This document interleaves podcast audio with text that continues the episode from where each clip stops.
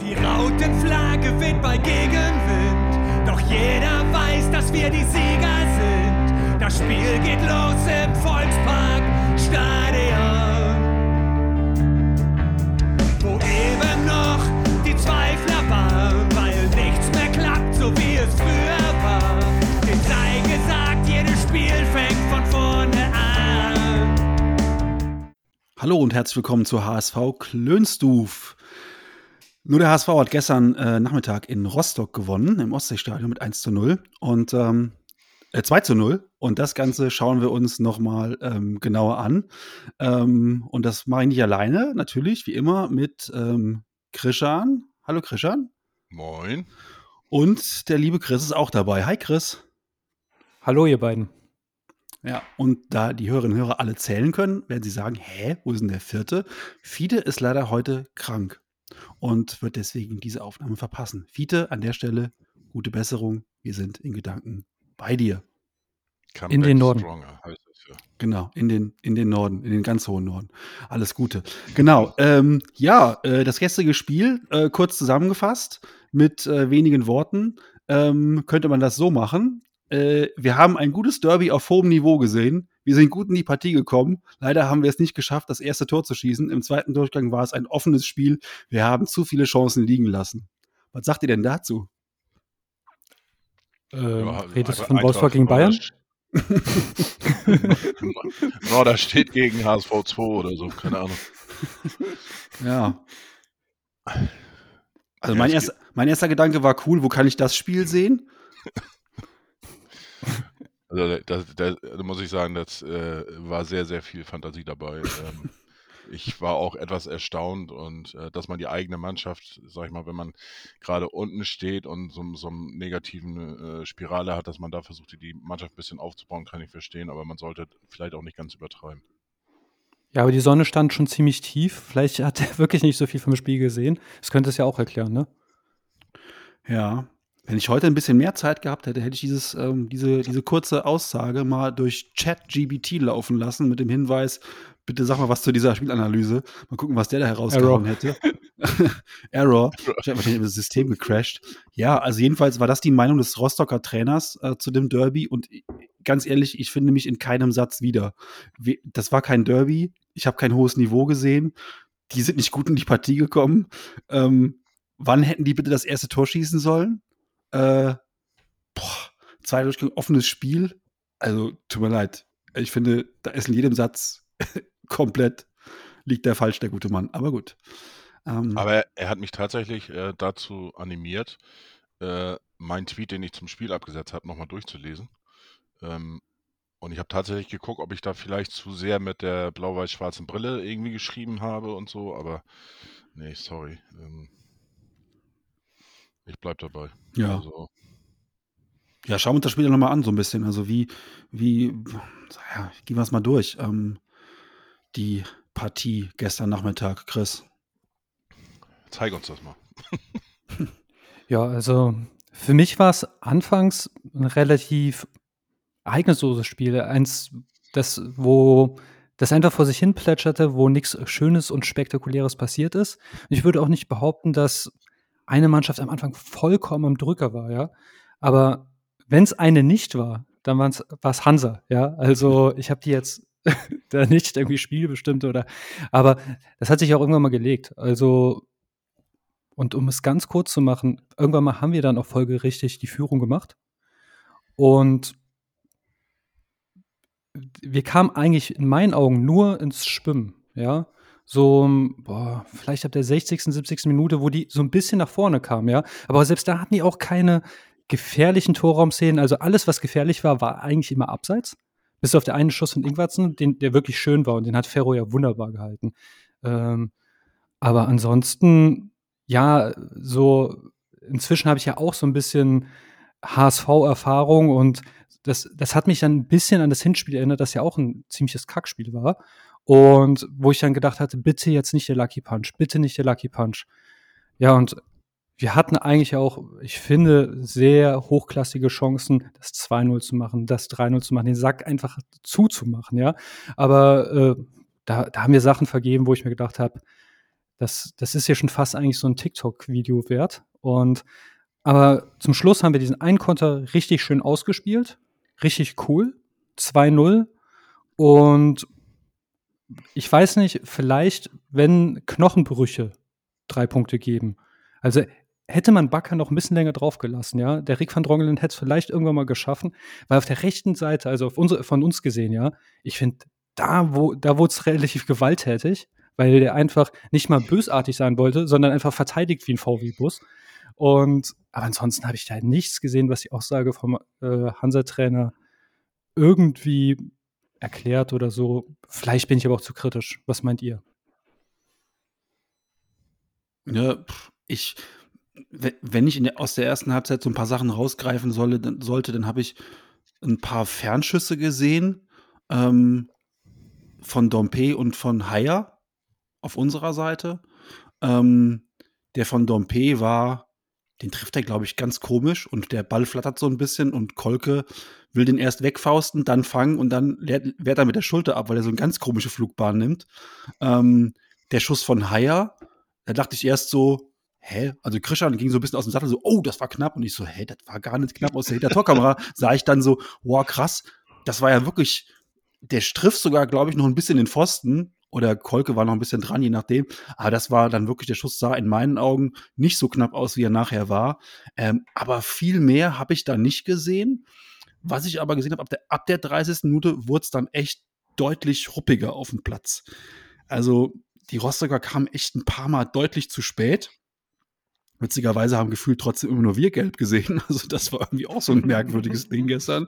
Ähm, und ja, also ich sag mal, bis zu dem Tor von Reis, und da kommen wir ja gleich nochmal drauf, äh, war das echt in meinen Augen so eine ereignisarme Partie, die mich jetzt nicht so abgeholt hat. Und ja, wenn ich die, glaube ich, alleine vor der Glotze geschaut hätte, ich wäre, glaube ich, auch mal ab und zu durchaus mal weggenickt gestern.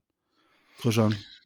Ja, die erste Halbzeit war, war ja so, so ein bisschen typisch. Ähm, bei uns, wir gucken das ja zu, zusammen. Wir versuchen immer zu viert und das klappt manchmal aus technischen Gründen nicht. Äh, äh, gestern waren wir dann zu dritt und wenn wir dann erste Halbzeit ähm, die Möglichkeit haben, über ganz viele Dinge zu sprechen, die vielleicht nicht unbedingt mit Fußball dann direkt was zu tun haben. Wohnungseinrichtung. Spiel und, und so weiter. Äh, dann war das Spiel vielleicht nicht ganz so toll und ähm, gestern konnten wir ein bisschen reden in der ersten Halbzeit äh, über dies und das. Ist auch immer schön, äh, aber wir hatten, glaube ich, gerne mehr über Fußball gesprochen.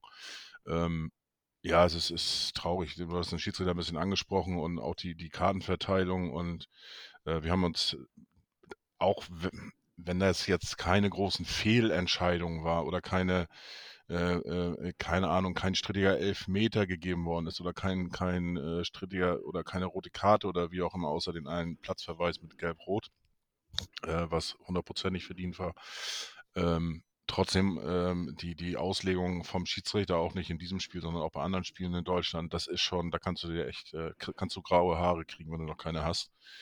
Ähm, das ist wirklich nervig. Und dann, äh, ich glaube, gefühlt würde ich sagen, ich weiß gar nicht, wie viele Karten insgesamt, aber von, von fünf gelben Karten waren vier irgendwo wegen äh, ja, Ball wegschlagen und wegschlagen waren da drei Meter und äh, irgendwie disku diskutieren oder was weiß ich. Aber äh, wenn es dann auf die Knochen ging und so weiter, da war es eigentlich nur die gelb-rote Karte dann nachher für den äh, Rostocker. Ähm, äh, Rosbach. Rosbach. Äh, Jasula wollte ich sagen, äh, weil der, der auch so eine Mütze auf hat.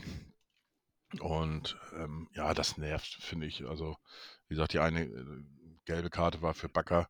Der hat den Ball, glaube ich, zwei, drei Meter weggemacht mit dem Fuß. Und ähm, das hast du leider. Es ist regelkonform, haben wir auch drüber gesprochen, alles richtig.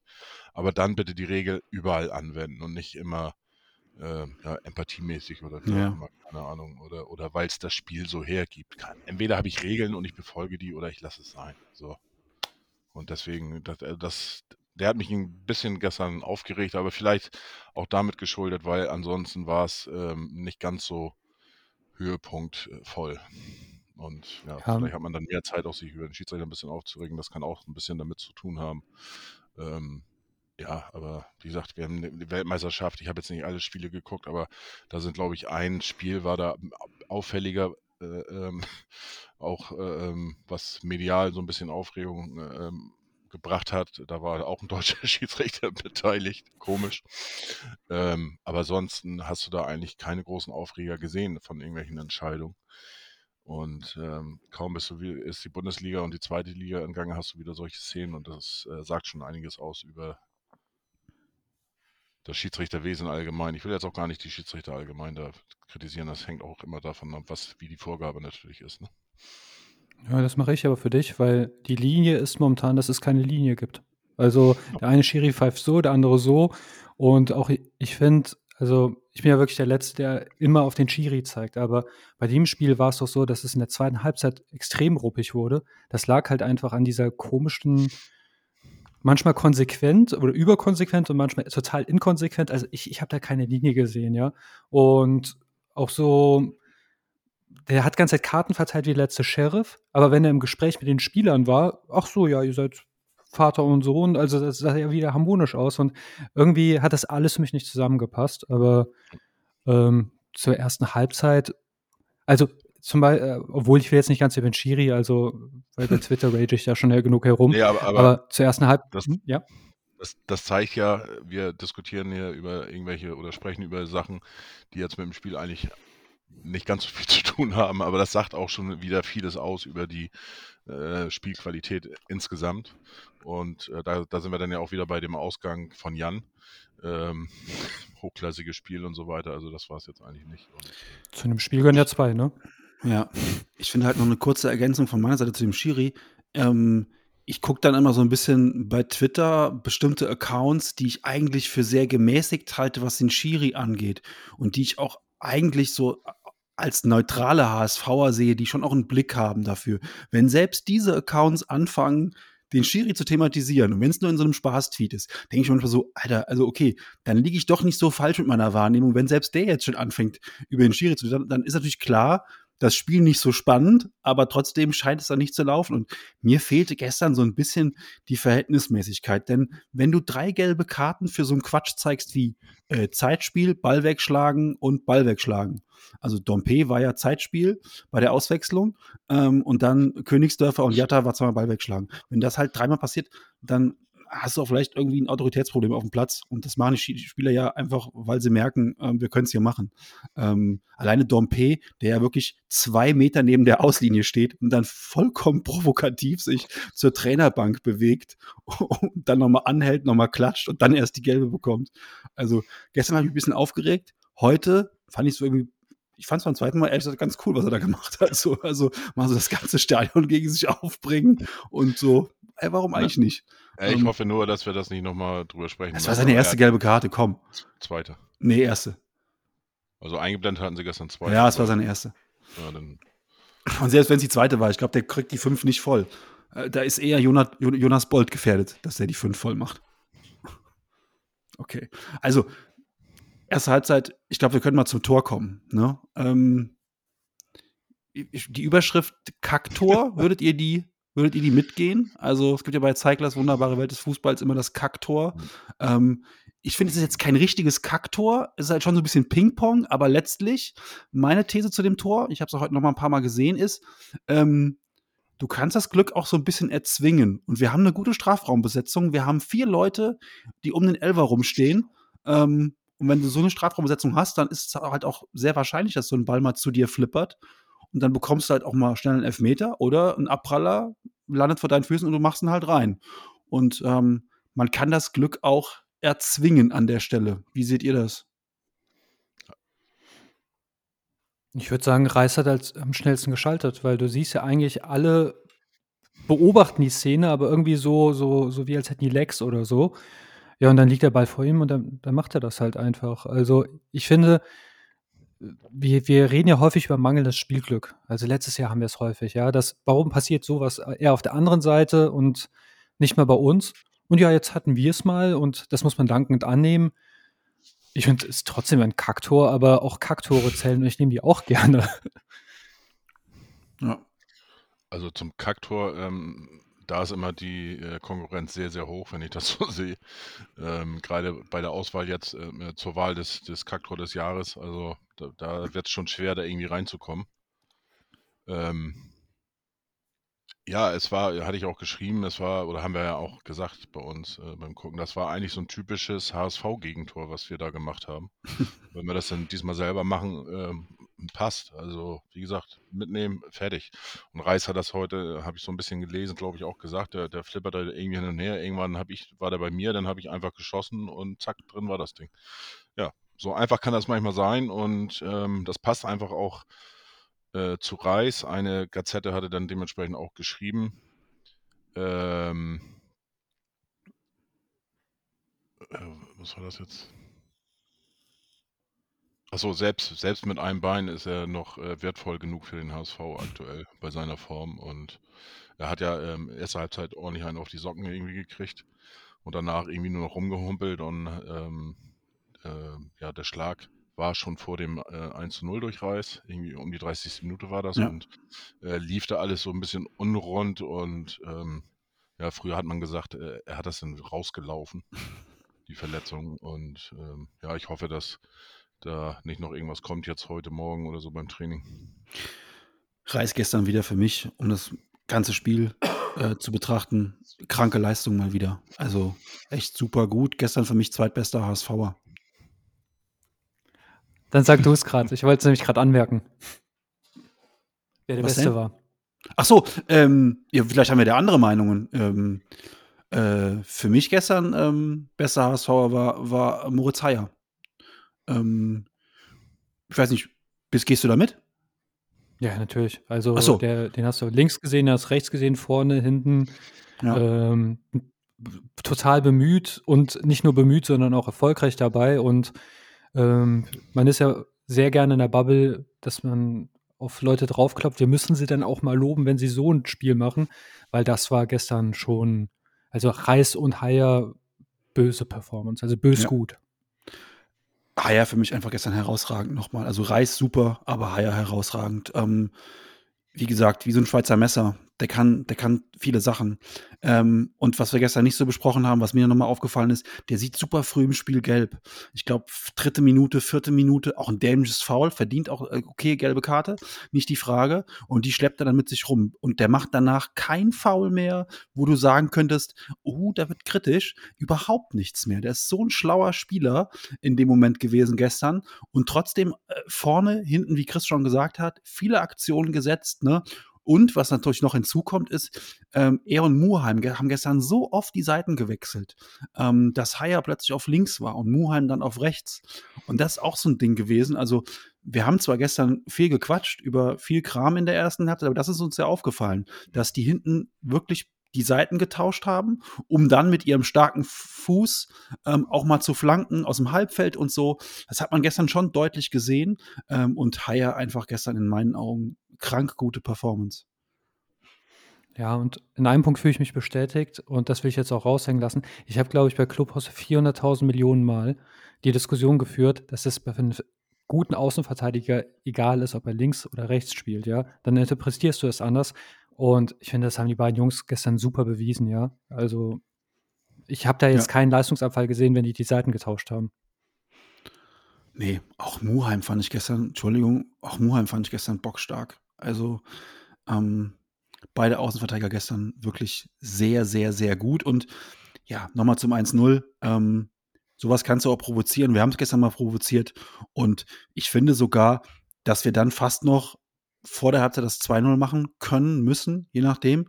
Nochmal eine super Chance, ähm, wo Kolke dann im kurzen Eck äh, rechtzeitig ist.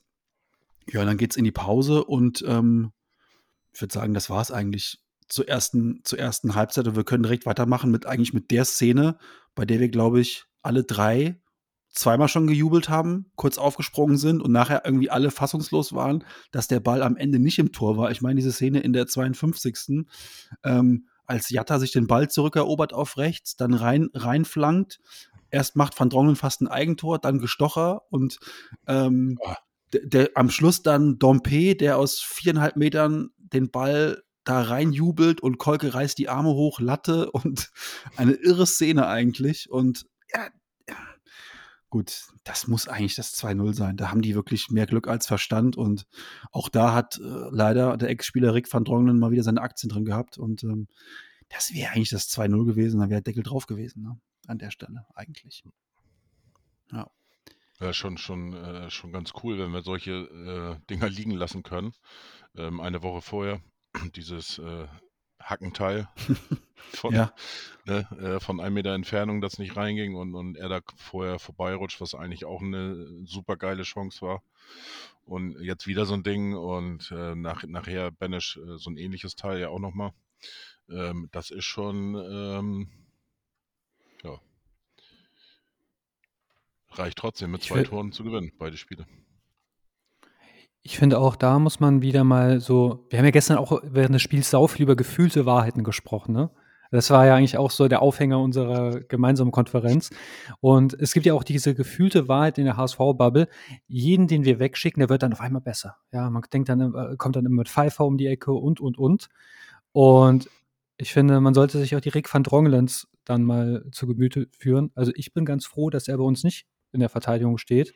Und da muss ich auch sagen, großes Lob an Schonlau und David, weil äh, also in beiden Spielen, ja, habe ich die Gegner nicht in unserem Strafraum gefährlich gesehen. Und das, das schaffst du auch nur mit zwei guten Innenverteidigern. Also, und wahrscheinlich auch einem guten Sechser davor. Also unsere Defensivarbeit in den zwei Spielen, die ist, die ist, die ist fabelhaft. Also klar, wir haben jetzt natürlich äh, in der vorigen Woche zwei Gegentore bekommen, aber man muss mal gucken, aus welcher Distanz und was für Sonntagsschüsse das waren, ja. Also defensiv stehen wir momentan wie eine Eins und ich glaube, andere Mitbewerber machen das nicht so gut. Äh, Sie sind vielleicht kaltschnäuziger vorne. Dann könnt, Mhm. kannst, kannst du jetzt noch ein paar, paar Chancen vorne aufzählen, wo man, wo wir gedacht haben, was machst du da? Ja, da können wir wirklich uns noch verbessern. Aber hinten finde ich uns bockstark. Das eine Tor gegen uns, gegen Braunschweig, äh, ist sogar in der Auswahl zum Tor des Monats dabei. Nur mal so. Ähm, also bei Rick van Drongel muss man ganz klar sagen, ich glaube nicht, dass der unter Tim Walter auch nur ein Spiel machen würde. So wie der mit dem Ball umgeht, das kann ich mir nicht vorstellen. Das hat man gestern auch wieder gesehen, dass einfach, puh, Spieleröffnung ist da auch schwierig. Ähm, naja, ähm, Chris hat, Aber, ja, aber Dompe vom Kicker eine 4. Rick van Drongel eine 3,5. ja, schon, ey, äh, ganz ehrlich, also, ne, ähm, ja, ja, Würfe Dompe auch wirklich unglücklich gestern war. Also ich fand ihn jetzt gestern, ich, ich liebe Dompe, ich finde er ist toll. Aber gestern ist alles, finde ich, bei uns über die rechte Seite gelaufen. Also Bakary Ja, hat das Spiel war- für uns davon getrieben. Absolut bin ich bei dir, aber, aber trotzdem, wenn du diesen Vergleich siehst, äh, Ja, Egal. Rick, der wirkt für mich wie ein Affe mit einer Panzerfaust. Das, das ist eigentlich Ja. nicht. Also selbst der, selbst der Rostocker Innenverteidiger, der gelb-rot gesehen hat, bekommt eine 4 vom Kicker und Dompe dann auch. Ähm, weiß ich nicht. Vielleicht, vielleicht wegen der gelben Karte, wegen Zeitspiele, keine Ahnung. Ähm, also, Chris hatte eben gesagt, vorne kaltstolziger.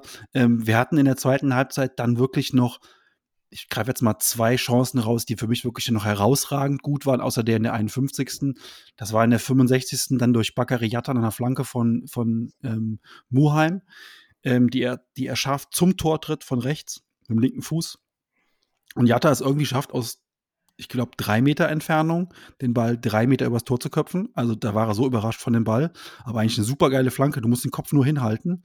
Ähm, und dann, puh, eigentlich auch von Robert Glatzel ein todsicheres Tor. Flanke Jatta und er köpft den Ball dahin, wo er herkommt. Eigentlich perfekt gemacht von, von Glatzel. Köpft ihn aber leider neben das Tor. Da habe ich schon gejubelt, weil es war für mich klar, wenn Glatzel so frei zum Topfball kommt, das ist eigentlich sicher das 2-0. Und das ist so ein bisschen, ja, das verwässert so ein bisschen den eigentlich tollen, tollen Auftritt gestern, dass wir es da nicht früher schaffen, den Sack zuzumachen. Denn auch wenn Rostock keine Situation hatte, ey, es reicht ein dämlicher Eckball. Es reicht bei dem Schiri eine blöde Aktion und du fängst ja da ein Tor und holst nur einen Punkt in Rostock.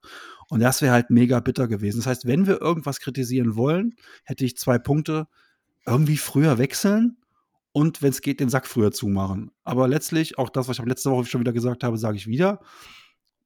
Wir gewinnen 2-0, haben drei Punkte, spielen zu null und wer, also hat, da hat Tim Walter alle Argumente auf seiner Seite und wer bin ich darüber zu meckern? ja, Ähm, Chris, hast du recht. Wie bitte? Inwiefern? Ich habe ihn verstanden. ja, Chris, da hast du recht. Ich habe ihn verstanden, den Gag. Naja. Naja. Normalerweise ist das Äh, dein er- Spruch immer gewesen zu Walter. So, jetzt habe ich den auch nochmal erklärt. Ja, aber stimmt. Äh, ja, ich, ich bin müde. Ich bin wirklich müde. Jetzt haben wir den Chris völlig aus dem Konzept gebracht. Der wollte gerade irgendwas sagen. Total. Jetzt, jetzt ist ja total. Was? Wie? Ja, ich habe gedacht, einmal, einmal sachlich sein und dann klappt das nicht. Dann macht ihr das kaputt. Ah, sorry. Aber nee, passt schon. Ähm, ich finde, wir gucken sehr häufig, also ich habe darüber gestern ein bisschen nachgedacht und man neigt ja als Fußballzuschauer sich immer dann über diese nicht gemachten Dinge, wie der, Koffer von Glatzel. Ja, ich kann mir vorstellen, der eine oder andere, das war ein gefundenes Fressen für den. Aber auffälliger finde ich eigentlich die Chancen, die wir nicht hatten. Äh, in der ersten und in der zweiten Halbzeit waren wir häufig in so häufig in aussichtsreicher Position. Da hat dieser letzte Pass, also die ganze Passstaffette, alles wunderbar, aber dieser letzte Pass, damit der andere eigentlich nur noch Idioten sich hereinschieben muss, der ist misslungen, ja. Und das hast du auch bei diesen Tempo-Gegenstößen kurz vor Schluss gesehen. Der eine ist hereingegangen, aber die zwei davor, da, da, wir hatten da schon, da hätte es häufig bimmeln können. Das, das, sowas kommt natürlich nicht in einem, äh, in einem Highlight-Video oder es kommt auch in keine Statistik rein. Aber darauf kannst du genauso schimpfen, wenn du unbedingt schimpfen willst, wie jetzt auf den Robert, der da sehr seltsam vorbeiköpft. Und mich wundert es eigentlich bei ihm, weil eigentlich würde ich sagen, wenn er es kann, mit dem Kopf, ja. Aber ähm, sich dann jetzt nur auf die, die Stürmer zu fixieren, ist, glaube ich, nicht der richtige Weg. Ja, dafür haben wir dann ja den kleinen Glatzel da draußen. Dann gab es eine gelb-rote Karte noch für Rostock. Ähm, der Kamerad Rosbach mit dem ähm, äh, Jasula-Helm, der hat lange nachgefragt und ähm, dann wurde beim vierten Mal wurde auch bedient. Ähm, und äh, mich wundert dann immer, dass die Leute sich noch drüber aufregen. Also das ist eine ganz klare gelbe Karte. Die erste gelbe Karte war schon eine ganz klare gelbe Karte. Und bei zwei gelben Karten dann noch nachzufragen, warum er jetzt runter muss, erschließt sich mir absolut nicht. Aber gut. Ähm, aber auch dann war es noch nicht, das, noch nicht vorbei, das Spiel, denn es gab, warum auch immer, sechs Minuten Nachspielzeit. Und da dachte ich echt so, Alter, ey, sag mal, was hat, also ich war gestern mit dem Schiri echt nicht zufrieden, aber das hat dann wirklich nochmal so, wo ich kurz, kurz vor, aus dem Sattel gehen wollte. Ähm, sechs Minuten Nachspielzeit bei diesem Spiel ist für mich kurz vor der, kurz vor skandalös. Ich will das nicht so oft sagen, das Wort, aber das ist für mich skandalös. Sechs Minuten daraus zu hauen, ey, keine Ahnung, wie der auf sechs Minuten kommt. Vielleicht war das Dompe schuld, okay, dann gibst du halt vier Minuten nochmal, aber sechs, ey, das finde ich Der schon dreist. Hat die WM wahrscheinlich verfolgt und Ja, wollte ja. auch mal auf, auf WM-Niveau pfeifen. Ey, ich fand's, ich fand's Hammer. Und ich habe gestern Abend dann noch Premier League geguckt. Entschuldigung, wenn ich das Beispiel jetzt bringe. Äh, Tottenham gegen Man City. Das Spiel, das war nur unterbrochen. Die lagen nur am Boden. Da wurde nur gehackt. Ähm, und die Premier League ist bekannt dafür, dass sie lange Nachspiel ist. Und da gab es fünf Minuten. Also ganz ehrlich. Ach komm, da, da warst du aber doch beruhigt, dass es nur fünf Minuten waren. ja, ist auch wieder richtig. Aber gut, anderes, anderes Thema. Ähm, und in der Nachspielzeit dann ähm, das 2 zu 0 für den HSV, schöner Konter. Ähm, und dann formvollendet von Nemeth mit seinem, weiß ich gar nicht, zweiten, dritten, vierten Ballkontakt. Aber er hat jedenfalls die unfassbare Bilanz vom HSV. Ähm, ein Torschuss, ein Tor. Das können auch wenige von sich behaupten. Ähm, ja. Sanne. Sanne, stimmt. sagen, Auf Ja. den Spuren von Sanne. Auf den Ja. Spuren von Sanne, genau. Ähm, Wir brauchen einfach immer einen neuen Jugendspieler pro Spiel und dann Ja. Aber cool, freut mich für ihn und ähm, Deckel war drauf und äh, ja. 2-0 in Rostock, sicherlich kein einfaches Auswärtsspiel. Zu 0 gespielt. Den Torschnitt haben wir behalten. Mir persönlich gefallen 2-0-Siege besser als 4-2-Siege. Ähm, das ist aber nur meine Meinung. Ähm, wobei ich dann gerne das 2-0 früher hätte. Aber gut. Das ist auch kein Wunsch. Ich, ich, das Einzige, was, was mir jetzt so, so gerade nochmal spontan einfällt, ich hätte gestern einfach mehr wetten sollen während des Spiels. Weil ähm, bei dem einen bin ich mir nicht ganz sicher, ob jetzt die gelbe Karte, ich glaube, die war für Sven Höh, äh, der eine gekriegt hat. Aber da hatte ich ja eigentlich gesagt, dass, dass Walter heute eine gelbe kriegt. Ähm, also da lag ich fast richtig. Dann äh, habe ich auch gesagt, dass keiner vom, dass äh, äh, einer definitiv noch vom Platz fliegt. Und was habe ich noch gesagt? Achso, da wird nichts passieren hinten Ja. ich war, ich war ja gestern seltsamerweise total tiefenentspannt und habe dann auch immer ein Verbal so von den beiden abbekommen, ich soll ein bisschen ruhiger sein, so ungefähr. Wir erstmal müssen wir heute gewinnen, weil ich dann schon beim Spiel war in Heidenheim und so weiter. Also ich war gestern, hatte ich einfach das Gefühl, das man- hat man ja manchmal so, da kann nichts passieren. Und Ja. Ich glaube, so gefühlt hätten wir noch, noch mal eine Stunde spielen können. Ich glaube nicht, dass Rostock noch ein Tor gemacht hätte. Das ist alles richtig, äh, Christian, aber, ähm, ich denke halt immer so an diese Situationen, dass dann irgendwann bei 'nem 1:0 kann immer irgendwas hinten vom Laster fallen noch, ne? Ja, du du bist ja auch 2, fast 3 Jahre jünger, also Ja. kommst noch in mein Alter. Ja, ich bin dann wirklich noch unentspannt, bis es dann 2:0 steht und, ähm, selbst beim 2:0 denke ich noch: „Okay, wenn die jetzt in der 94. aus 'ner Ecke das 2:1 machen“ No Ich bin halt einfach HSV geprägt, tut mir leid. Ja, bin ich normalerweise ja auch, aber gestern, das war so 'n Tag, Ja. ähm Ist ja gut. keine Ahnung. Ja, und die und die wie gesagt, ich wollte noch mal ganz kurz drauf reingehen, vielleicht seht ihr das auch ganz anders und, äh, könnt mich da wieder so wieder so 'n bisschen einfangen. Ich hätte gern so 'n bisschen früher gewechselt, weil ich fand gestern auch, ähm, Königsdörfer so 'n bisschen, äh, auf seiner Position das war jetzt das 2. Mal, dass er in dem in der in dem System die Position gespielt hat, fand ich auch wieder nicht so ganz glücklich. Ich will nicht sagen, er hat schlecht gespielt, das möchte ich nicht, aber man merkt, dass es nicht seine Lieblingsposition ist. Liegt auch 'n bisschen, wie der Gegner dann spielt. Er braucht einfach 'n bisschen mehr Raum vor sich. Ähm, und da hätte ich mir einfach 'n bisschen früher gewünscht, dass er, ähm, einfach noch mal, ja, jemand Neues bringt und, ähm, auch Dompe hätte ich vielleicht früher einfach ersetzt. Auf der anderen Seite, ähm, stimmte die gesamte Statik. Wir haben wenig zugelassen und dann macht der Trainer alles richtig, wenn er die Statik nicht auseinanderreißt und anfängt wild zu wechseln. Aber so für mein Verständnis hätte ich gerne früher 'n Wechsel gesehen. Ich weiß nicht, vielleicht bin ich aber auch alleine mit der Meinung, was auch okay wäre für mich. Habt ihr keine Meinung zu? Doch, also, ich bin bei dir. Also also, ich verstehe, warum er nicht gewechselt hat, weil ich meine, die die haben die sind ja alle momentan gut erholt und das Pensum ist jetzt ohne Pokal jetzt auch nicht so brutal und keine englischen Wochen, kein gar nix. Also, du kannst sie schon lange spielen lassen, ja, und never change a winning team, ja? Äh, auf der anderen Seite, ich fand ich hatte echt Angst um Bakker, dass der nicht irgendwann wirklich bald kaputtgetreten ist. Äh, bei Reis hatte ich auch kurz Angst und ja, also, zum Beispiel, ich hätte, äh, Beschwerden bitte an fu@weltver äh, Ähm, ich hätte mich über Sonny zum Beispiel auf äh, äh, gefreut. Ja, Also, danke. Hätte ich ähm, auch gemacht. S S Sonny hätte ich für Dompe zum Beispiel gebracht und ich hätte Benisch früher gebracht, weil ich finde, grade bei so Spielen, wo man vielleicht nicht mehr so in die gefährlichen Situationen reinkommt weil wir haben's ja über Flanken zum Beispiel gemacht, das waren unsere gefährlichen Situationen. Dann natürlich Rick van Dronglens Kopfbälle waren sehr gefährlich, aber der Benisch ist natürlich jemand, der auch den Distanzschuss sehr gut beherrscht und halt auch ab und zu wirklich aus gar nicht mal so einfachen Positionen trifft und den hätte ich früher gebracht. Ansonsten bei den Außenverteidigern, das ist immer so 'n bisschen fitnessabhängig. Also, solange die laufen können, ist ja gut, ne? Aber wenn du merkst, denen fehlt die Spritzigkeit aber dadurch, dass das irgendwie dann eh ich finde deshalb verstehe ich's 'n bisschen mit der Nachspielzeit. Ich finde 6:2 'n bisschen übertrieben, aber zwischen Minute 70 und 80 'ne Spielsituation war ungefähr so lang wie beim American Football. Also, das war total zerpfiffen, das Spiel. Mhm. Vielleicht kommen da die 6 Minuten her. Also, weil da konnte ich ja noch nicht sehen, hat jemand jetzt hier Defizite? Also, man muss ja nicht rennen, weil das Spiel ja immer direkt abgepfiffen war. Es hat überhaupt hat überhaupt keinen Spaß gemacht in den 10 Mhm. Minuten. Ja, also, wir wir hatten zur Nachspielzeit vielleicht kann man dann auch noch mal ich habe jetzt grade noch mal geguckt, wir hatten insgesamt tatsächlich 6 Auswechselphasen gehabt.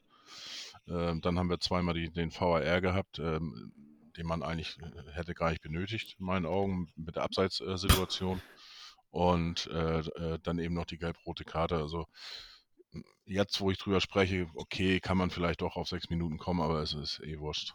Und, äh, zu den Wechseln muss ich sagen also, ich kann's verstehen, ähm, weil das war schon 'n sehr robustes Spiel und, ähm, es stand ja immerhin 1:0 die ganze Zeit. Also ja, Jan hat es schon gesagt, am Ende 2:0 gewonnen, Trainer hat recht.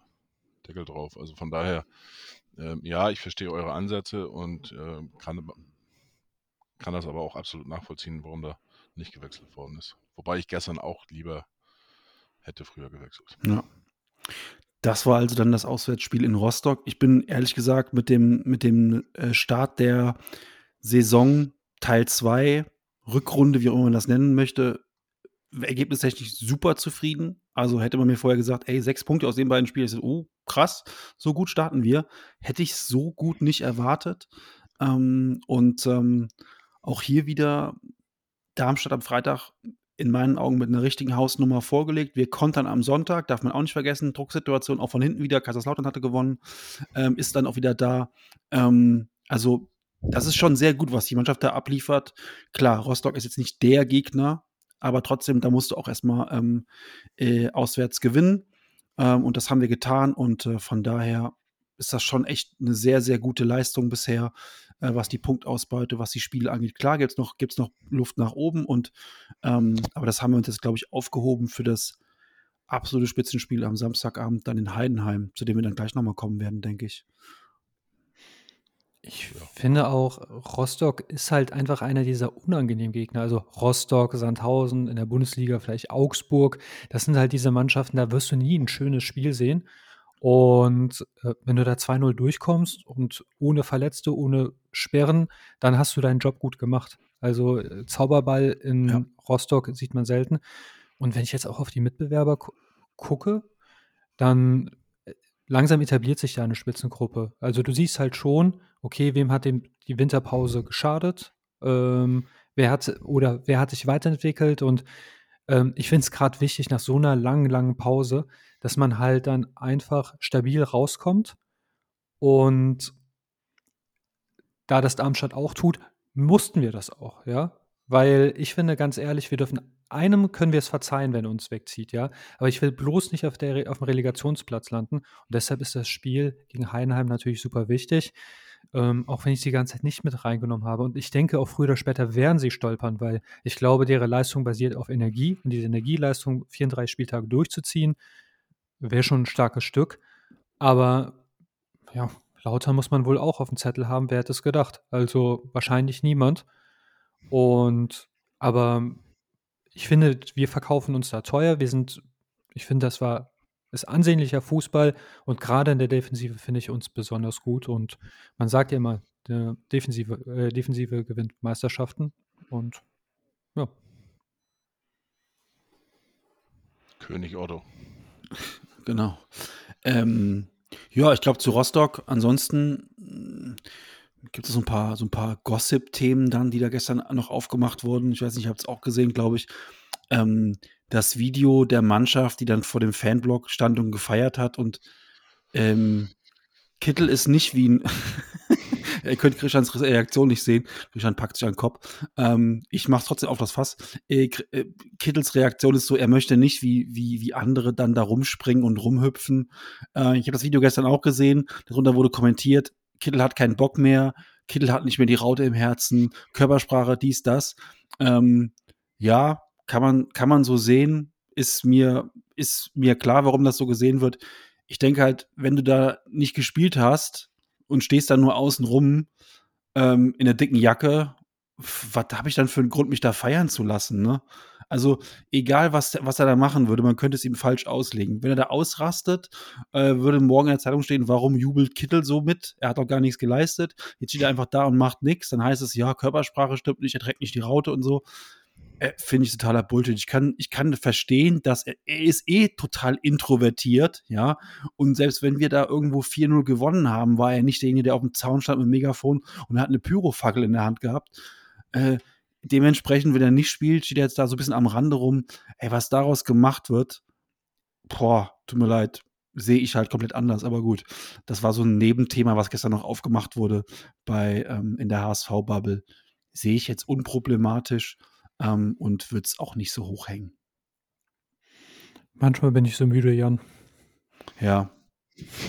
Christian hat schon alles dazu gesagt, indem er sich die Hand vor den Kopf gehalten hat. Und damit ist das Thema auch abgeräumt.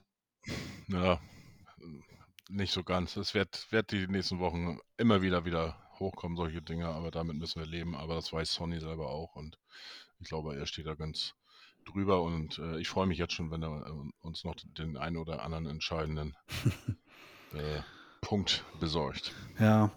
Man weiß ja nicht, soll man Macht sich es das überhaupt. Spaß, sich immer Gegner abzuarbeiten? Also es muss ja nicht immer an der eigenen Mannschaft sein. Also Ja. ich weiß, da kann man natürlich so eine Bindung aufbauen. Über 34 Spieltage holt man sich sein, sein Lieblingsopfer. Aber ich meine, dafür hat man die richtig geile Abwechslung. Spieltag, also zum Beispiel, ich habe gestern einen äh, wunderbaren Mann kennengelernt. Ich wusste nicht, wie er heißt. Und jetzt weiß ich, heißt Verhög. Und ja, also ist doch auch jemand, den man richtig gern haben kann. Ne? Warum arbeitet man sich nicht an dem ab? Ja, nee, am Auswechselspieler. Genau, ja. Also ich bin ja schon froh, dass wir, dass wir nicht die Nationalhymnen vom, dann hätten wir nicht gleich die nächste Diskussion. Wie, äh, wenn ihr, ihr kennt so ein Ösele, worauf ich hinaus will, ja. Also man kann sich ja auch wirklich in alles irgendwas reininterpretieren. Also gehen diese Menschen vor einem HSV-Spiel zum Kartenlegen, Kaffeesatz lesen, pendeln die das aus, ihren Hate? Ich, ich verstehe es nicht. Also, wo ist da die Motivation? Ich meine, zahle ich dafür so teuer Geld Sky, dass ich einfach mich so auf Sonny Kittel fixiere, Sky, vielleicht, vielleicht ist das nochmal die Möglichkeit, eure Zahlen zu verbessern. Eine Sonny Kittel Camp für gefrustete HSV-Fans. Ja, also äh, kapiere ich nicht. Es tut mir jetzt schon wieder leid, dass ich dieses Thema aufgemacht habe. Das war eigentlich komplett sinnlos, aber gut. Ähm, es, war halt etwas, was, es war halt etwas, was im, im, im, im Nachlauf des Rostock-Spiels noch passiert ist und okay. Von daher haben wir Wollen auch wir uns noch über die Böller kurz- unterhalten oder lassen wir das? haben wir auch dieses kurz thematisiert. Ja, es gab wie immer Pyro und so weiter und so fort. Ja, gut. Gab sonst noch irgendwas zum Rostock-Spiel, Krishan? Nicht, dass ich wüsste. Gut. Dann schauen wir, schauen wir auf die kommende Woche und äh, dort erwartet uns am Samstagabend um 20.30 Uhr das von uns allen so geliebte Topspiel ähm, in Heidenheim. Unsere Bilanz in Heidenheim Ja. ist sehr überschaubar. Ein paar Unentschieden geholt, ein paar Mal geile Spiele gesehen und aber noch kein Dreier. Noch kein Dreier, richtig. Und ich freue mich drauf, dass ich morgen wieder einen Gast habe im Gegnergespräch mit dem Dominik. Mit dem habe ich schon ein paar Mal das Vergnügen gehabt. Und äh, er ja, hatte, hatte auch einen Podcast, muss ich sagen. Das muss ich morgen nochmal genau klären. Aber da werden wir uns, äh, wie er sagt, in, in seiner Lieblingskneipe in der Klönstuf unterhalten und dann mal schauen, über Samstag ein bisschen schnacken. Aber ich freue mich drauf, ich habe Bock drauf. Äh, Samstagabend, 20.30 Uhr. Ich mag diese Spiele und ähm, Ja, was erwartet uns in Heidenheim? Ich finde, Heidenheim ist ja eine Mannschaft, die irgendwie die letzten Jahre immer im oberen Drittel der zweiten Liga angedockt. Und ähm, es ist auch eine Mannschaft, die anders als Rostock, ähm, glaube ich, Fußball spielen möchte. Und äh, gefühlt kommt mir das so ein bisschen entgegen. Ja, das wird ein super schweres Auswärtsspiel. Ähm, Heidenheim hat bisher zu Hause noch nicht verloren. Wir haben auswärts noch nicht verloren. Ähm. Bitte? wir haben auswärts schon mal verloren. Nämlich In Fürth? Hamburg. in Hamburg? In Hamburg und in Fürth, ja. Okay. St. Ähm, Pauli hatte, meinte ich, hatte, ich, hatte ich irgendwie gar nicht, hatte ich irgendwie gar nicht auf dem Schirm. Stimmt. Äh, Ähm, Pauli habe ich auch nicht auf dem Schirm, aber okay, also wir haben, wir haben auswärts verloren in Fürth, stimmt. Und ähm, äh, das andere war St. Pauli, genau. Ähm, Heidenheim zu Hause, zwei Unentschieden nur. Ansonsten alle Spiele gewonnen. Ähm, witzigerweise habe ich gesehen, die beiden Spiele, die Heidenheim zu Hause unentschieden gespielt hat, waren gegen ähm, Bielefeld und gegen Kaiserslautern. Und in beiden Spielen waren sie in Überzahl. also, wenn wir da was mitnehmen wollen, müssen wir irgendwen haben, der sich opfert, der, der vom Platz fliegt. Ähm, und Sven Höhe hat ja schon angefangen. weiß nicht. Ähm, ja, natürlich nur als Spaß gemeint. Ähm, ja, aber interessant. Die haben halt äh, zu Hause wirklich alles gewonnen und die beiden Spiele, denen sie in Überzahl war, haben sie nicht gewonnen. Ähm, ich finde, Heidenheim ist eine Mannschaft, die äh, sehr über Körperlichkeit kommt, sehr großgewachsene Spieler hat, viel über, viel über Freistoßsituationen, Kopfbälle und so kommt und die aber auch Fußball spielen wollen. Und ich glaube, das liegt uns. Deswegen, ich erwarte ein geiles Spiel, so ein bisschen eins wie in Paderborn ähm, in der Hinrunde. Ähm, sowas erwarte ich. Ich kann mir vorstellen, dass es ein richtiges Spektakel wird. 3-2, 2-3, 2-2, sowas in der Richtung. Denn ähm, beide Mannschaften wollen den Ball, beide wollen Fußball spielen und ich glaube, das wird, wird ein gutes Spiel. Muss ich leider ein bisschen äh, dir widersprechen. Wieso leider? Du kannst ja deine Äh, Meinung zu. Wir sehen, äh, wir sehen ja am Samstag erst, wer recht hat. Ja, klar. Ähm, bei Heidenheim, ähm, das ist so, so diese gefühlte Wahrheit, wie, wie Chris schon sagte, äh, was wir heute zum Thema haben, ähm, dass die gerne den Ball haben wollen und gerne Fußball spielen wollen. Das ist tatsächlich nicht so der Fall bei Heidenheim, weil die natürlich ähm, ein schnelles um Umschaltspiel darauf setzen die. Das heißt, die ähm, überlassen den Ball gerne den Gegner. Das sagen, sagt auch die, die Ballbesitz. Äh, äh die haben 49,9 Prozent im Schnitt, den Ball. Also sind gar nicht so unbedingt darauf auf, den Ball tatsächlich äh, zu haben und das Spiel zu machen. Von daher gehe ich schon aus, äh, davon aus, dass wir 60, 65 Prozent den Ball haben werden und äh, dass Heidenheim darauf warten wird, äh, ja, im schnellen Umschaltspiel uns dementsprechend gefährlich zu werden. Das zeichnet sie auch aus und ähm, nichtsdestotrotz habe ich Bock drauf auf das Spiel. Ich kann mich auch an Spiele erinnern, wo wir auch richtig gute Auftritte hatten, äh, dann ja teilweise ein bisschen unglücklich verloren haben und ähm, Samstagabend 2030 passt schon. Ja, das, was Christian sagt, weil eigentlich wollte ich gerade schon das mit dem Aber kommen, weil Heidenheim, also spielerisch stark sind die nicht. Also ähm, die sind für mich auch eher physisch, gut organisiert und also jetzt ähm, Christian, nur zur Erklärung, also natürlich können die Fußball spielen, ja, aber das Ja. sind jetzt nicht so, die spielen keinen Walterball. Das wollte ich damit sagen. Also, ähm, Kann auch niemand. wo, ja, also man braucht dafür halt ein bisschen Ballbeherrschung. Nee, aber ähm, deshalb, ich erwarte auch kein schönes Spiel. Ich erwarte auch kein überzeugendes Spiel und das brauchst du auch gegen äh, Heidenheim nicht. Du musst halt einfach kämpfen, diszipliniert sein, genauso wie die, und dann kannst du sie schlagen. Ähm, so wie im Hinspiel. Im Hinspiel haben wir sie ja, glaube ich, auch besiegt, wenn ich mich recht erinnere, durch, da sind wir in der ersten Halbzeit in Führung gegangen und daraufhin haben wir auf Konter gespielt, was sehr clever war. Was viele als schlechten Fußball abgestempelt haben, aber da, da war eine Idee dahinter. Ich meine, mich daran zurückzuerinnern. Was bei Heidenheim auch ist, Jan hat ja gesagt, sie sind immer oben dabei. Und bei denen muss man immer vorsichtig sein, dass sie nicht aus Versehen in die erste Liga führten. Also Fürth, als sie aufgestiegen sind, die hat ja auch keinen auf dem Zettel gehabt und zum Schluss, ach krass, Fürth ist ja auch noch in der zweiten Liga und aufgestiegen. Verrückt, ja. Und die muss man, darf man wirklich nie unterschätzen, weil mühsam ernährt sich das Eichhörnchen und schnörkellos und daher für mich ein ganz, ganz, ganz wichtiges Spiel, wo ich auch mit dem Unentschieden absolut zufrieden wäre, ja, und auch wirklich mit der Erwartungshaltung äh, haushalten würde. Zwei Dinge off-topic. Äh, Punkt Nummer eins ist, ich hoffe, der Dominik hat einen äh, Podcast-Kollegen, der Arno heißt, weil wie cool wäre der Name Arno Dominik 2007? Okay, ich lasse ihn mal wirken. Und ähm, ansonsten sind die ein Plastikclub? Also nicht, dass ich was gegen Ja. Plastikclub habe, aber äh, die, die Gründungsdatum laut Kicker von 1.1.2007, Mitglieder 2830. Hat der Kicker einen Fehler oder gibt es die erst Mm, ganz neu? Nee, das ist irgendwie so ein Zusammenschluss, glaube ich, wenn ich mich richtig äh, dran erinnere. Aber ähm, boah, da erwischt mich jetzt euch auf dem Kannst ja falschen morgen im Fuß. Gegnergespräch klären. Die Frage Frage. ich morgen äh, beim Dominik gerne nochmal nach. Ähm, ja, Heidenheim, die haben äh, für mich ein bisschen das Pech. Die sind in den letzten Jahren immer oben mit dabei.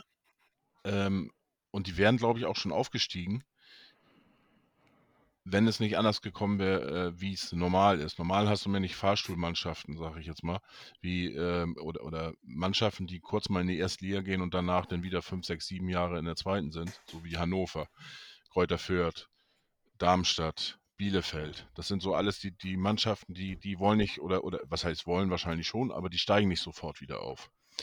Ähm, gut, der HSV äh, Vierter und Dritter immer gewesen, ähm, dem müsste man das auch nachsagen. Ähm, aber ich hoffe, dass wir den, den Spuk jetzt ein Ende setzen dieses Jahr. So, aber was ich sagen wollte, also letztes Jahr, wie gesagt, sind Bremen, Schalke sind gleich wieder hochgekommen. Äh, dann Stuttgart, Köln, wenn du mal guckst, äh, die letzten Jahre, wer da alles hochgegangen ist. Ich glaube, das war so ein bisschen das, das Pech von Heidenheim. Die waren ja auch einmal Dritter, waren einmal in der Relegation, sind da gescheitert und sind sonst immer nah dran. Ähm, so ein bisschen ähnelt das an, an Mainz 05, ähm, wobei das damals ja äh, unter Kloppo noch ein bisschen extremer war. Aber ähm, ich sag mal, die letzten 15 Jahre davor oder fünf Jahre zurück und dann zehn, die zehn Jahre davor werden sie irgendwann aufgestiegen. Davon bin ich überzeugt. Und naja, wenn, Scha wenn äh, Schalke und, und Hertha jetzt runtergehen, dann ist die Chance da, dass sie nächstes Jahr vielleicht hochgehen. Ähm, ansonsten bei Heidenheim keine Gesperrten.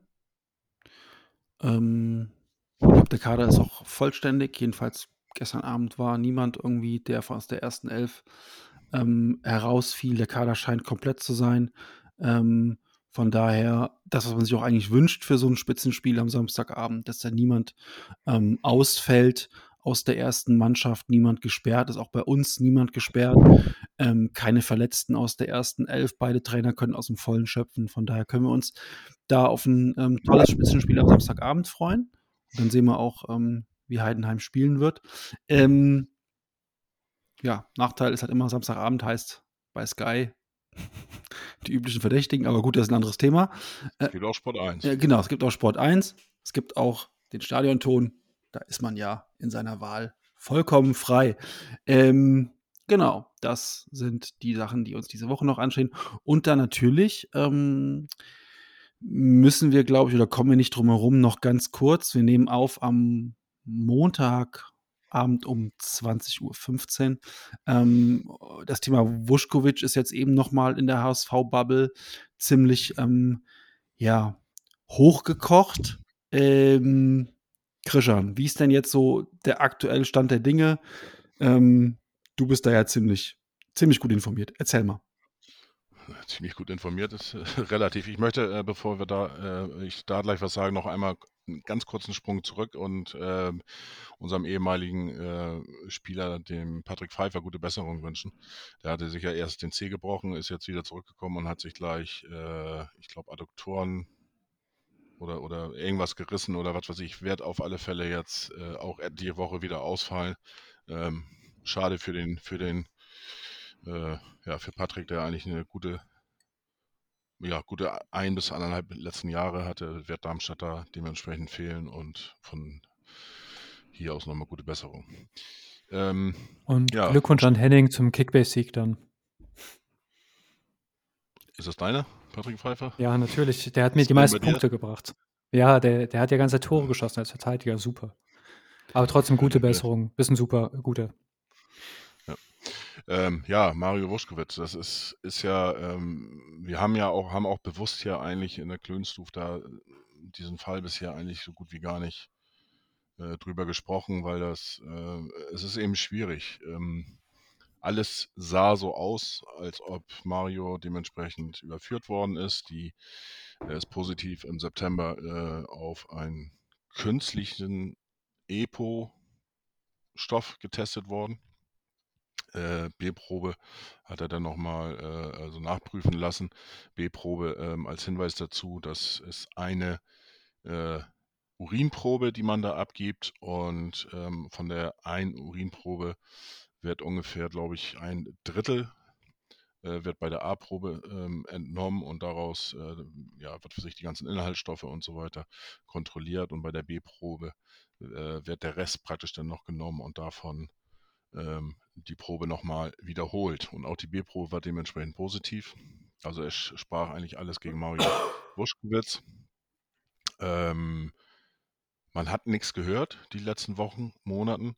Monate ist es jetzt mittlerweile schon her und äh, dann ging, geht das jetzt äh, seit Freitag ist das äh, die Verhandlung vor Gericht und ähm, ja, die Hoffnung war immer da. Ich mag Mario irgendwie, ähm, auch die ganze Art und Weise, ein geiler Spieler. Und ähm, die Hoffnung ist natürlich dann auch äh, als HSV-Fan und mit der blau-weiß-schwarzen Brille ist dann irgendwo da. Aber äh, realistisch betrachtet hatte ich da eigentlich gar keine Hoffnung, dass da irgendwie, ähm, ja, er da heil rauskommt. Mit heil meine ich, dass er irgendwie unschuldig ist.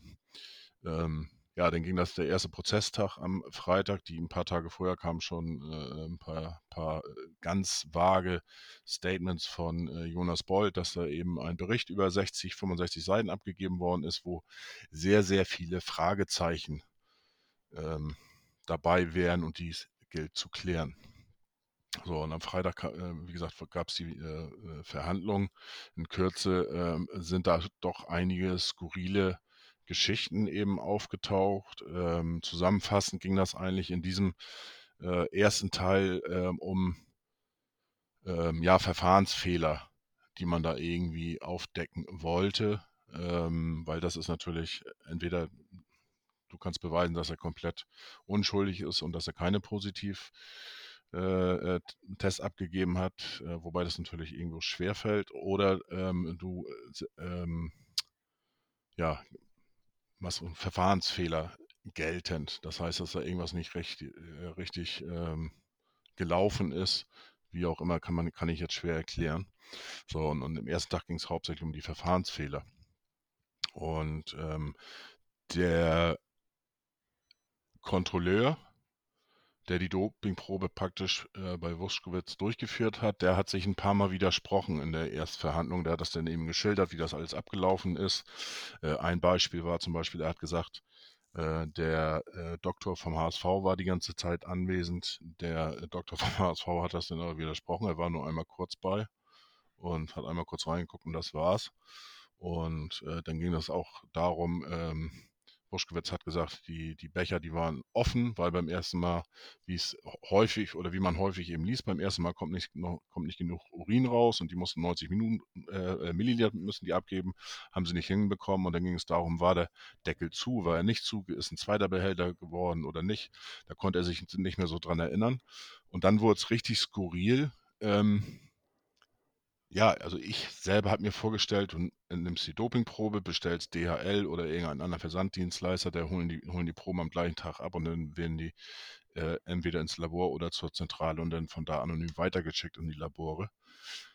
Nein, der Kontrolleur hat sie mit nach Hause genommen und hat die dann äh, tatsächlich in den eigenen Kühlschrank zu Hause gestellt. Und da waren die dann irgendwie noch zwei, drei Tage und dann sind die erst von DHL abgeholt äh, worden. Und äh, ich muss das auch tatsächlich zwei, dreimal lesen, bis ich das wirklich irgendwie gerafft habe. Wirklich in den normalen Kühlschrank, wo deine Milch drin steht oder, oder äh, ein Bier oder äh, was auch immer, deine Eier oder ähm, dazwischen standen dann die Dopingproben von Wuschkowitz und Amici. Das kam eben auch raus. Das war der zweite, der auch mit untersucht worden ist. Und das sind so Dinge, äh, da geht es um Verfahrensfehler. Ähm, ja, ich sag schon immer, das erinnert mich so ein bisschen an die, so, so habe ich mir die Anfänge um die Ende der 70er, Anfang der 80er, glaube ich, wo das losging mit Dopingproben äh, und so weiter. So habe ich mir das vorgestellt. Es ist damals gelaufen, dass es heute genauso äh, abläuft. Das konnte ich mir schwer vorstellen. Das wirkt schon alles ein bisschen amateurhaft und ähm, auch, dass die ganzen Zusammenhänge gar nicht mehr schlüssig dargestellt werden konnten. Das äh, war schon skurril. Aber da ging es hauptsächlich um Verfahrensfehler. Ob das jetzt einer ist oder nicht, kann ich nicht beurteilen. Dafür bin ich kein äh, ähm, ähm, Rechtsanwalt oder Richter oder was auch immer. Kann ich nicht so sagen. Aber was Jan eben ansprach, das ist dann äh, dementsprechend, was gestern und auch heute dann nochmal berichtet worden ist, dass äh, wo es ein bisschen mehr ins Detail ging, dass jetzt mit dass äh, die Seite von Wuschkowitz eben vier unabhängig voneinander äh, ähm, ja, Institute beauftragt hat und alle sagen, dass die Probe gar nicht positiv gewesen sein soll von Vuskovic ähm, und die das beweisen wollen. Und da habe ich eigentlich nur noch Fragezeichen über mir gesehen. Äh, wie soll sowas funktionieren? Das könnte ja eigentlich nur sein, wenn die dann auch an, an das Original Doping äh, äh oder an die, an die Probe gekommen sind. Das kann ich mir aber überhaupt nicht vorstellen. Und äh, wie man dann beweisen will, dass man nicht dass die Proben nicht positiv waren. Ähm, da bin ich sehr, sehr gespannt drauf. Und ähm, aber es sind jetzt alle Spekulationen. Man weiß jetzt auch nicht ins Detail. Äh, das Einzige, was man weiß, es wird spannend. Am Donnerstag ist die nächste Sitzung oder Freitag, äh, wie es dann da weitergeht. Alle Beteiligten oder fast alle Beteiligten rechnen damit, dass es einen dritten Verhandlungstag äh, geben wird. Ursprünglich waren nur zwei angesetzt. Jetzt wird es gerade laut. Sorry. Aber wie passend das Blaulicht, ne? Also, ja. du, du, machst einen Crime-Podcast und dann kommt die Polizei. Super. das, war die, das war die Nada, die wollen mich jetzt abholen, bevor ich zu viel erzähle hier. Nein, ähm, ja, und, und ähm, die meisten gehen davon aus, dass am Freitag kein Urteil ge gesprochen werden kann äh, und dass es einen dritten Verhandlungstag geben wird. Es spricht auch einiges dafür, weil der ähm, zuständige Richter, der Stefan Oster, Osterholz heißt er, glaube ich, oder so ähnlich, äh, ist auch Richter oder war äh, ein Richter in echt an ein Landgericht. Ähm, also das ist jetzt keiner, der irgendwie mal Fußball gespielt hat und dann äh, sich hochgearbeitet hat und jetzt irgendwie Richter ist. Nein, er ist wirklich ein äh, zugelassener äh, Richter am Landgericht. Und äh, der hat schon gesagt, wenn es da Unklarheiten gibt, dann muss man eben ein äh, weiteres neutrales Gutachten erstellen lassen. Das hat er am, Samstag, am Freitag schon durchklingen lassen in einem Statement. Und davon gehen auch alle davon aus, dass es ein drittes, dritten Tag geben wird. Ein äh, letzten Satz noch. Ähm, wie gesagt, man kann da jetzt Stunden, sich stundenlang drüber unterhalten, aber eins, äh, was ich ein bisschen merkwürdig fand, war ein Satz heute, dem im Hamburger Abendblatt stand das, wo ein sogenannter äh, Doping-Experte, der äh, Dr. Ähm, Braumann aus Hamburg, Allgemeinmediziner, aber auch Sportwissenschaftler äh, wohl in dieser Richtung. Äh, hat auch für den HSV, St. Pauli und andere äh, Hamburger Mannschaften schon gearbeitet. Der hat eben gesagt, ähm, wenn das wirklich der Fall sein sollte, dass die bislang genutzten Verfahren zum EPO nachweislich unzuverlässig wären, hätte das massive Auswirkungen auf das weltweite Dopingkontrollsystem. Dann würde sich der HSV nicht nur mit dem DFB, sondern auch mit allen internationalen Anti-Doping-Agenturen und der WADA anliegen. Ähm, ich weiß ich nicht, ob er es so gemeint hat, sich unglücklich ausgedrückt hat, aber ich habe das äh, vorhin so ein bisschen verglichen, wenn ich in ein Restaurant gehe und ich bestelle mir ein Bier von, äh, äh, von dem berühmten hier aus, aus Bremen mit dem B und dem, dem X dahinter und mir wird schlecht. Ähm, ja, dann verklage ich dann dementsprechend den Restaurantbesitzer als erstes und äh, gehe nicht gleich zum Hersteller und sage, äh, was hast du da für einen Scheiß geliefert auf Deutsch, sondern ähm, erstmal zu dem, wo ich es bestellt habe. Und ähm, so ähnlich sehe ich das auch ein bisschen äh, in dieser Geschichte. Der äh, HSV und Vuskovic und der DFB hat eben die NADA ähm, beauftragt. NADA ist die nationale Anti-Doping-Agentur, äh, die das Ganze organisiert, beauftragt und äh, ja, organisiert wurde, dann dementsprechend die Proben untersucht werden. So, und äh, da hat der HSV in meinen Augen, mein Rechtverständnis, überhaupt gar keine, gar keine Möglichkeit, auch kein Recht, irgendwie die direkt zu verklagen, sondern das müsste dann der, dementsprechend der DFB machen, wenn der der Meinung wäre, dass die Dopingkontrollen äh, nicht zulässig sind oder nicht mehr up-to-date sind oder wie auch immer man das bezeichnen macht. Aber auch das sind alles noch Spekulationen, weil wir alle nicht wissen, was und wie wird das jetzt dementsprechend äh, belegt, dass Mario nicht positiv war bei den ursprünglichen Dopingtests. Es bleibt spannend und das klingt irgendwie so nach so einer komischen äh, Science-Fiction- äh, äh, Serie, die bei Netflix läuft und ähm, auf alle Fälle spannend aber klingt auch irgendwie ziemlich unrealistisch. Und ähm, ja, ich sag mal so, vorher war ich hundertprozentig davon überzeugt, leider, dass Mario da nicht gut bei rauskommt und dementsprechend für bis zu vier Jahre äh, verurteilt wird, eine Sperre bekommt. Aber im Moment weiß ich auch nicht mehr so richtig, was ich glauben kann, soll oder wie auch immer. Aber ich gehe jetzt auch noch nicht den, äh, äh diesen Bereich mit euphorisch zu sein äh, ähm, dass Mario da jetzt freikommt, so nach dem Motto Free Mario oder. Hä? Ähm, ich, hab, ich dachte, wir können jetzt schon den DFB verklagen, weil wir äh, Montero gekauft haben. Das sind so Beispiele, die man dann liest. Ne? Äh, sollte Sorry. Mario freigesprochen werden und das durchkommen, dass er ja. zu Unrecht gesperrt worden ist, dann müsste der HSV eben den DFB verklagen. Aber wir wissen ja alle, was dabei rauskommt. Ähm, ich sage nur Häuser, DFB-Pokal gegen Paderborn und so weiter. Damals haben wir eine kleine Summe bekommen, plus, glaube ich, zwei Länderspiele in Hamburg. Ja, fantastisch.